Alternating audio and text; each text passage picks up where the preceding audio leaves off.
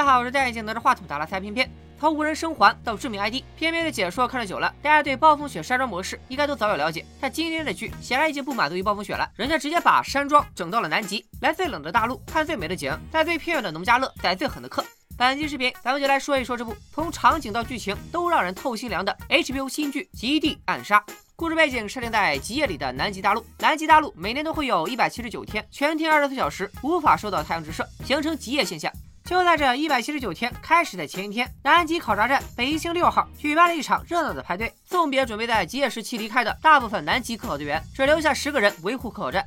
科考站的下级站长老白也借这个时间来和妻子科学家白嫂做最后的温存。老白几个小时后即将坐飞机离开，白嫂则决定留在南极科考站继续他的科研项目，因为他不希望科研成果被同为科学家的亚瑟独吞。除了亚瑟和白嫂，这次留在科考队的还有冬季站长老艾。和老艾关系有点暧昧的护理师金姐，表面玩刀，背后搞文艺的厨师强仔，工程师胖胖，通讯员梁哥，以及今天加入的三位新成员：金姐是黑妞，随着一声小马，以及空运过来的你们老公，以及日本研究学者阿秋。这种暴风雪山庄大家都懂的，一上来人特别多，根本记不住谁是谁。但是别着急，很快就死的不剩几个了。冬季生活正式开始，老艾组织大家观看极地科考站每年都会看的精彩节目。大家好，我是戴眼镜拿着话筒打来开片片。今天和大家解说的是一群科学家在南极遇到怪物的经典恐怖片《怪形》。对于小马，没见过这样的厚颜无耻之徒，想出去走走透透气，却在雪地里发现了一只离群将死的海豹。突然出现的亚瑟提醒他不能救海豹，因为按照南极公约，人类不得干涉南极生物的活动，即使他们死在你面前。小马有点不开心，但还是乖乖听话，回房间睡觉了。镜头一转，六个月过去了。老白终于能开开心心的开着直升机来接老婆，但到达基地之后，却发现处处都不对劲，没有欢迎人群，大门紧闭，失去通讯信号，种种迹象都表明科考站一定出了问题。强行进入以后，科考站果然一片狼藉。强烈的血手印，至少已经有一周的时间，甚至还出现了南极不应该有的武器弹孔。一转弯，老艾就这么直挺挺的死在了地上。车库里，一辆雪地车爆炸，旁边躺着一具烧焦的女尸，但不能确定是不是白嫂。老白傻了，下令彻底搜查科考站内部以及附近领域。这一搜不要紧，七具尸体被码得整整齐齐。就在搜查厨房的时候，发现了。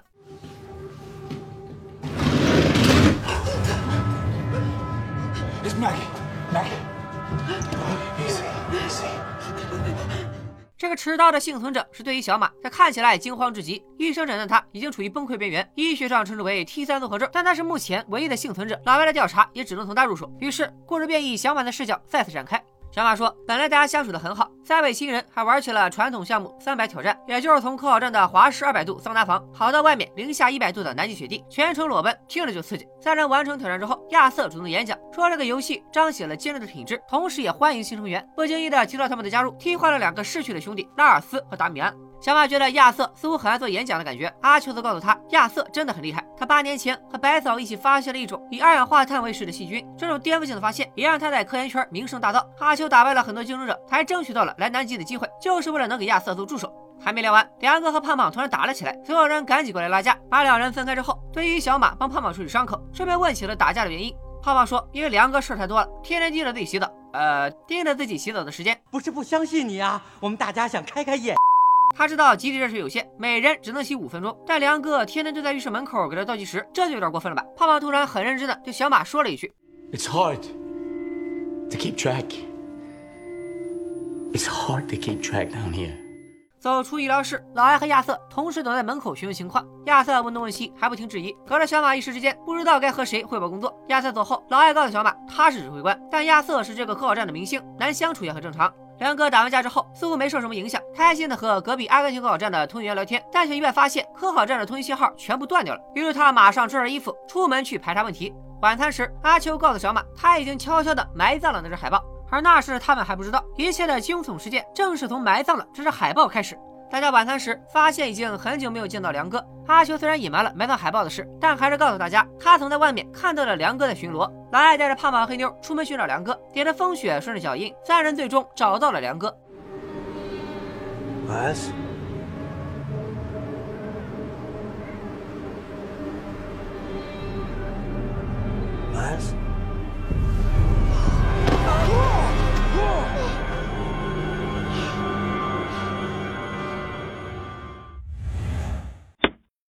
尸体运送回基地，小马虽然不是法医，但基地只有他一个医生，他只能强行验尸。结果显示，梁是在室外被钝器击打颅骨致死，并在此后被割下了头颅，而且看不出凶手的特征，不管是男人还是女人，都能完成作案。这下全基地的人都有了嫌疑。老艾帮大家找补，会不会是有人入侵了基地？亚瑟立即反驳：“这冰天雪地的，除了企鹅，还有谁能入侵？”老艾并没有在意亚瑟的质疑，坚持发动大家出门去查看有没有入侵者开车留下的痕迹。这一查不要紧，没查出有入侵者，反倒发现了内鬼。小马发现胖胖在雪地里鬼鬼祟祟的埋着东西，一挖开，直接把小马吓得坐在了地上。胖胖埋在雪地里的是一把带血的锯齿钢刀，这正是胖胖最趁手的工具。欢送派对上，他还用这把刀切冰块，分给大家调酒，手法相当熟练。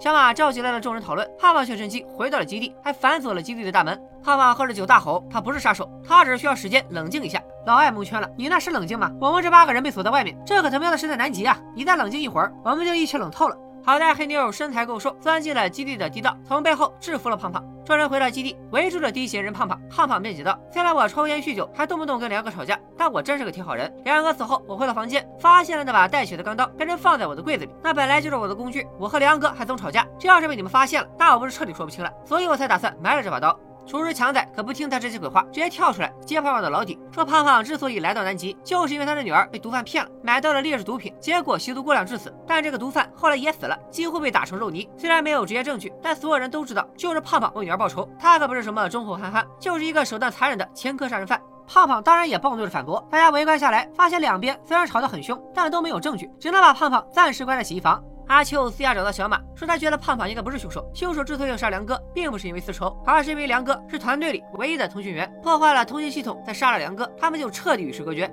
阿秋决定去找胖胖聊聊。寝室的门开着，慢慢推开，胖胖已经倒在了血泊当中，颈部被人割喉，已经救不回来了。就在这时。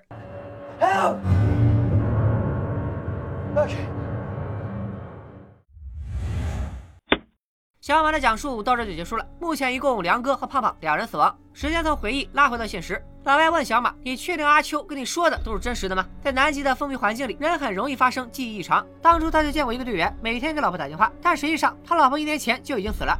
小马却说：“我说的都是实话，阿秋也没有骗我。”除了问话，老白的其他调查也没闲着。他翻看了死亡队员的手机和房间。阿秋的手机里有一些南极洲短片电影节的短视频，除此之外，并没有太多异常。比较诡异的则是厨师强仔在他的房间里发现了很多哲学书籍，他的手机无法解锁，加密程度甚至达到了军工级别。他一个基地的厨子，到底有什么秘密要保密到这种程度呢？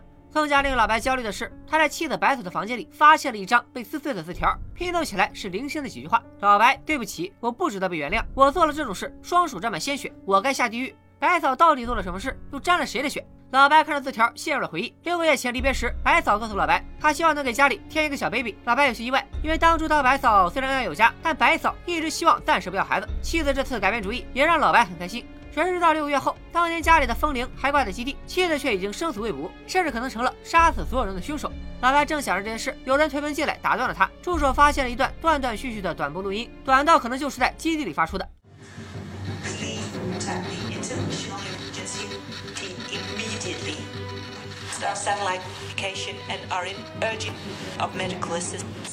这个声音不是别人，正是白草。白草可能还活着，甚至就在基地中。老白和助手顺着信号探测仪不断寻找，在地下的后勤通道，信号达到最强。My name is Dr. Annika Lundqvist, member.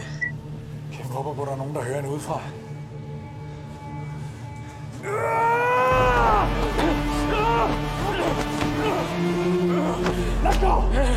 Let go!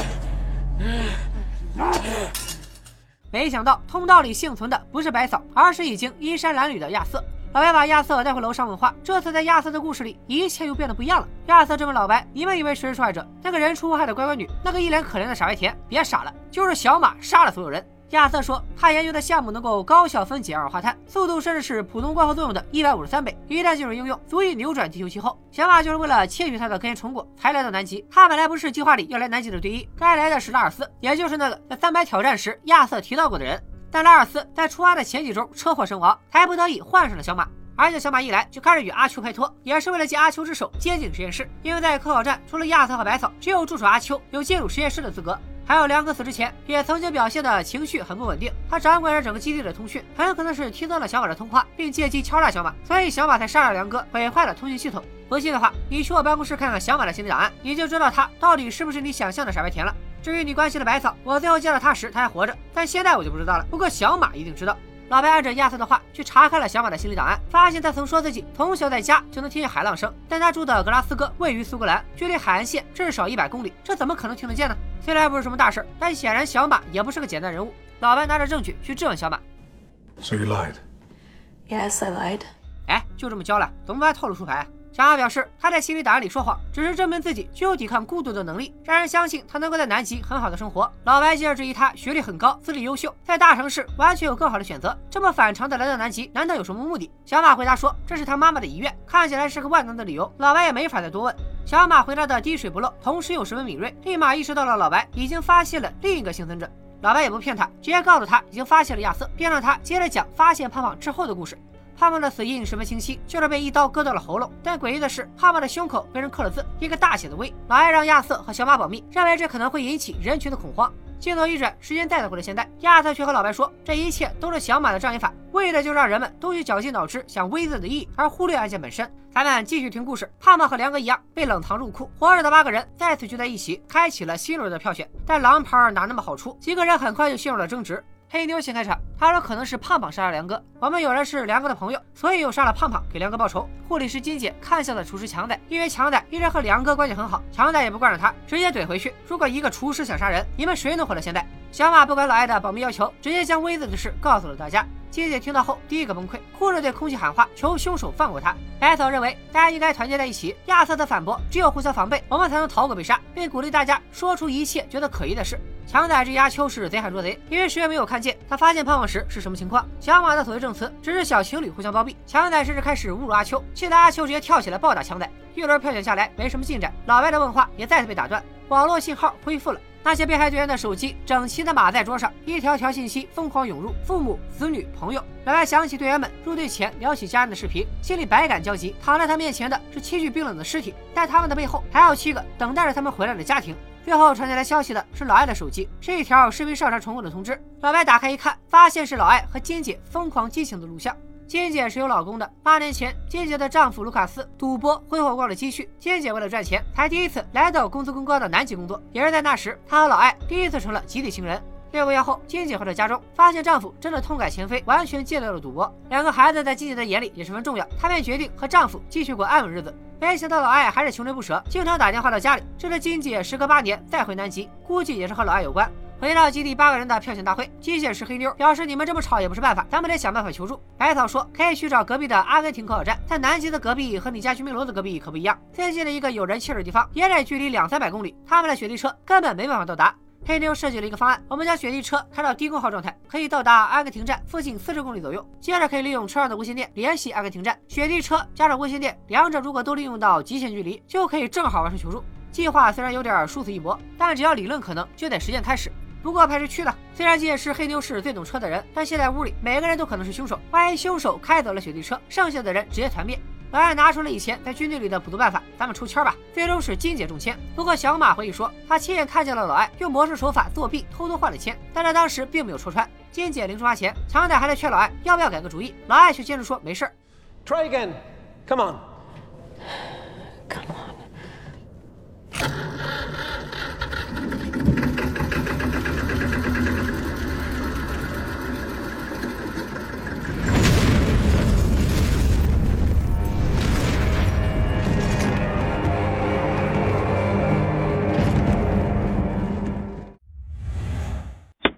好一个没事这下烧焦的尸体有主了，不是白嫂，而是金姐。老白看着金姐烧焦的尸体，默默地删除了手机上他和老艾的激情视频。一声问起他时，他也没再提起。故事讲到这里，老白的心态也逐渐崩溃。他下令组建了一个搜查队，地毯式的搜寻基地附近的每一个角落。暴风雪快来了，一旦暴雪来临，搜查就更是难上加难。老白就金姐和老艾的事，分别询问了亚瑟和小马，得到了两个完全不同的回答。亚瑟说：“老艾就是一个这么偏执的人，得不到就要毁掉，所以是他害死了金姐。”小马则告诉老白，他曾经听到金姐和老艾争吵，但只听清楚他用丹麦语说了一句“照他说的做”。他不知道为什么这么说，也不知道那个他是谁，但他觉得老艾不会伤害金姐。当时发生爆炸时，老艾的表情十分痛苦。他相信老艾偷偷换了抽签，是希望金姐能够有机会开雪地车离开基地，从而获救。而且金姐死后，老艾直接竞争市场，他掏出了手枪，指着在场的每一个人说：“你们其中有人是凶手，谁动谁就是凶手，并将矛头直指最早出主意的白嫂。”不过白嫂没有被激怒，反过来去安抚老艾，说起了当初他崩溃时老艾曾安慰他的故事。老艾听了白嫂的话，情绪逐渐放松。强仔抓准时机。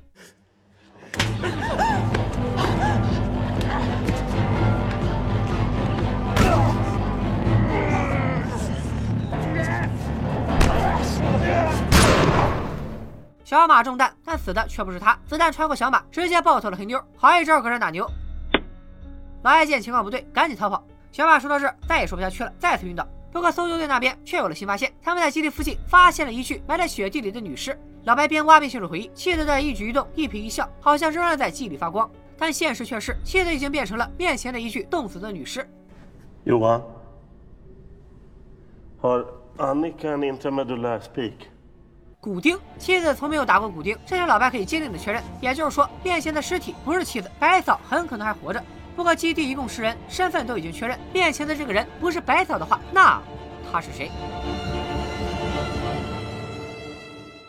好了，《极地暗杀》前三集的内容到这里就戛然而止了。目前这部剧还在更新，结局究竟怎么样，偏偏也不知道。但就目前放出的信息来看，可分析的点还是很多的。首先，本片原名叫做《The Head》头领，可能指的就是片中的亚瑟和老艾互相制衡的关系。从全剧一开始，亚瑟就常常主动在人群面前演讲，仿佛自己是领导者的姿态。站长老艾提出意见时，他也会本能的反驳和质疑。比如老艾提出要出门寻找入侵者痕迹时，亚瑟就立即质疑老艾有没有经过投票。在老艾眼里，他才是头领。和小马的对话里也曾明确表示他是站长，亚瑟只是个科研明星。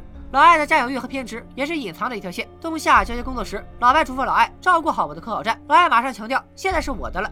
派对上，老艾邀请金姐跳舞，金姐委婉拒绝，他也是反复相邀，直到金姐起身。金姐八年之后已经不再缺钱，此次再回科考站，很可能也是受到了老艾的威胁。仅十个人的小小的科考站里，究竟谁是那个头领？目前大部分故事都是从小马的视角展开，但他为什么能记住所有细节？比如一句没头没尾的丹麦语，甚至是一些他没有参与的活动，比如搜救梁哥的事，他怎么记得那么清晰？胖胖的那句在这里很难记住时间，是否特有所指？三百挑战时，亚瑟提到的两个去世的人拉尔斯和达米安，在前三集里已经都有了一点展开。拉尔斯是原定的队医，在来南极前夕车祸身亡。从亚瑟的描述来看，小马有谋杀了拉尔斯的嫌疑，而达米安则出现在老白的回忆里。当年他和白嫂正在家里准备亲热，却被一通电话打断。电话里告知白嫂，达米安从屋顶跌落，意外身亡。白嫂精神恍惚，老白还提醒他要不要通知亚瑟。可见达米安很可能是白嫂和亚瑟的实验室助手。助手和队医不正对应着阿秋和小马？阿秋在说到他打败了很多竞争者才成为亚瑟的助手时，原文的 kill 一词也似乎是在一语双关。Do you know how many candidates I have to kill to get this game? 小马在发现老白找到了另外的幸存者时，第一反应也是问是不是阿秋，说明在他的眼里会本能的觉得阿秋没有死。强仔是不是一语中的？整个故事的结局就是这对小情侣上演的集体谋杀。小马到底有没有说谎？他和亚瑟的罗生门究竟孰是孰非？强仔一个厨子，为啥不看菜谱，反而痴迷哲学，还把手机层层加密？白嫂那件不可原谅的事又是什么？这些可能都要等到后面三集才能揭晓。这部剧一共只有六集，目前已经播到了第五集，大结局要等到七月十七号。如果你觉得这部剧值得一说，那就赶紧给片片接三连吧！本期视频点赞过十万，等大结局播出以后，片片就给大家一次性放出后三集的解说。拜了个拜。